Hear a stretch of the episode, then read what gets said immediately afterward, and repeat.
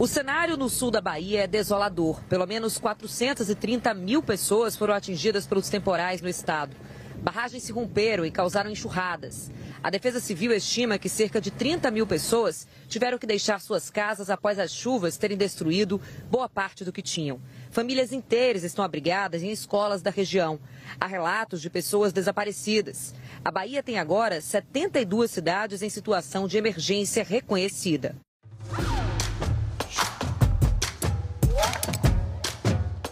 Fala galera, aqui é o engenheiro Luiz Felipe e hoje, 24 de 1 de 2022, o nosso podcast 5 Minutos de Obra vai falar sobre Cidade Debaixo d'Água. O ano de 2022 chegou trazendo um alerta sobre mudanças climáticas grandes no Brasil.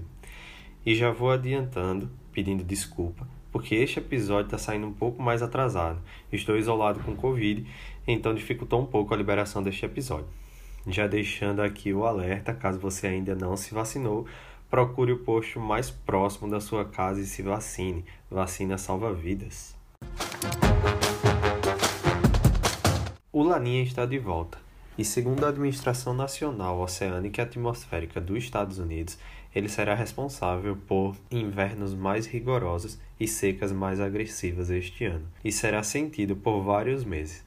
Segundo a BBC Brasil, existe uma estimativa de que 87% de probabilidade de que, entre os meses de dezembro e fevereiro de 2022, sejam observadas diversas chuvas intensas no Brasil, principalmente no corredor pluvial dos estados da Bahia e Minas Gerais, ao contrário do El Ninho, que traz consigo a seca para o Nordeste brasileiro.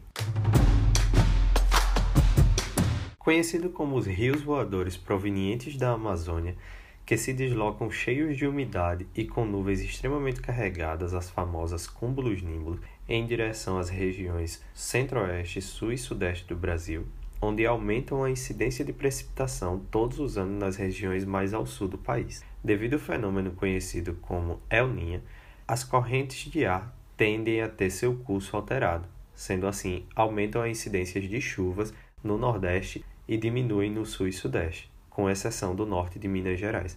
Logo, as temperaturas aumentam consideravelmente no sul do país. Com a formação das AXE, as zonas de convergência do Atlântico Sul, as nuvens com grandes volumes tendem a subir por todo o litoral, causando assim formações de grandes depressões nas faixas litorâneas e zonas da mata do Brasil.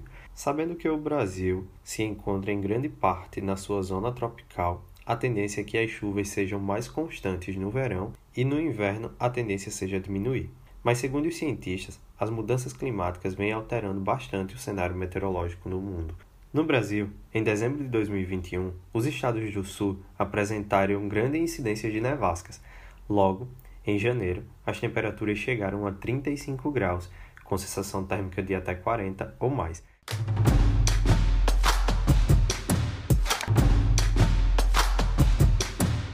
Agora eu te pergunto: nos últimos anos, você vem percebendo mudanças sutis no comportamento do clima e de que forma você vem ajudando com os cuidados ao meio ambiente? Você é engenheiro ou futuro engenheiro, sabe como a engenharia pode amenizar os impactos nas grandes enchentes nas cidades ribeirinhas? São perguntas como essas que devemos fazer todos os dias, principalmente para nós que podemos projetar cidades mais seguras no ponto de vista de desastres naturais. Como nós engenheiros civis podemos estar à frente de secretarias municipais ou estaduais que irão fiscalizar construções irregulares.